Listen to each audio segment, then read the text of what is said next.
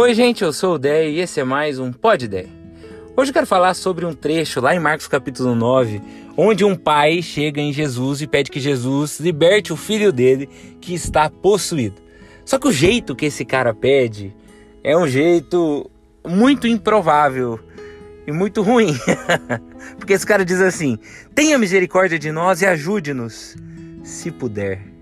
E esse se puder ecoa na cabeça de Jesus, porque Jesus responde: Se puder, tudo é possível ao que crê. O que, que Jesus está dizendo? Jesus está dizendo: Eu posso, mas você crê? E a resposta desse cara para Jesus é tão interessante quanto, porque ele diz assim: Eu creio, mas ajude-me a superar a minha incredulidade. Vamos lá. Esse mas anula o que está antes do mas, é assim na vida. Ah, eu gosto de você, mas estou terminando hoje. Talvez não goste tanto assim mais. Ou eu eu adoro o seu trabalho, mas é, hoje eu vou cancelar o nosso contrato. É, não adoro tanto o seu trabalho assim. É por isso que a gente não pode dizer assim: "Ah, Deus ama você, mas odeia o seu pecado". Porque o que está para trás do mas para nós não importa. Então o que a gente está dizendo é que Deus odeia o pecado dessa pessoa acima de tudo, quando na verdade está o contrário. Deus odeia os nossos pecados porque fazem mal para nós, mas nos ama muito a ponto de mandar o próprio filho para pagar o preço por nós, ao invés de só nos destruir. Esse esse mas faz diferença. Então o que esse pai está dizendo? Que ele não crê tanto assim, mas se você puder me ajudar na minha incredulidade, por que, que eu achei isso interessante? Porque Deus faz o milagre todinho, sobra uma parte para esse cara que é crer. E esse cara ainda, essa parte ele não tem e pede ajuda. E Jesus ajuda, e Jesus cura o filho desse cara. Olha a bondade do, do Deus que nós temos.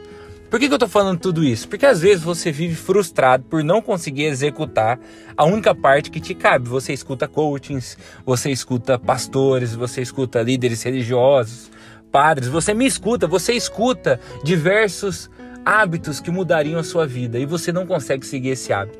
E como é frustrante. Você escuta, você tem que tratar as pessoas desse jeito e você falha nisso.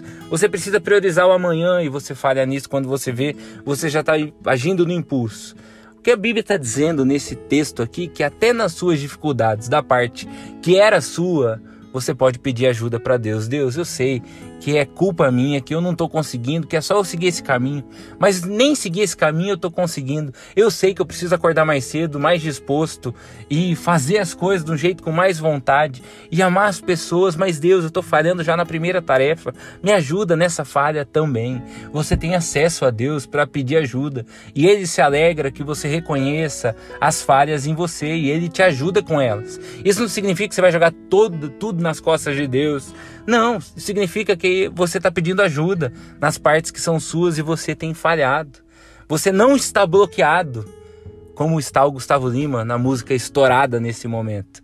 Você lembre que você está desbloqueado e que Deus tem prazer em te ajudar nas tuas dificuldades.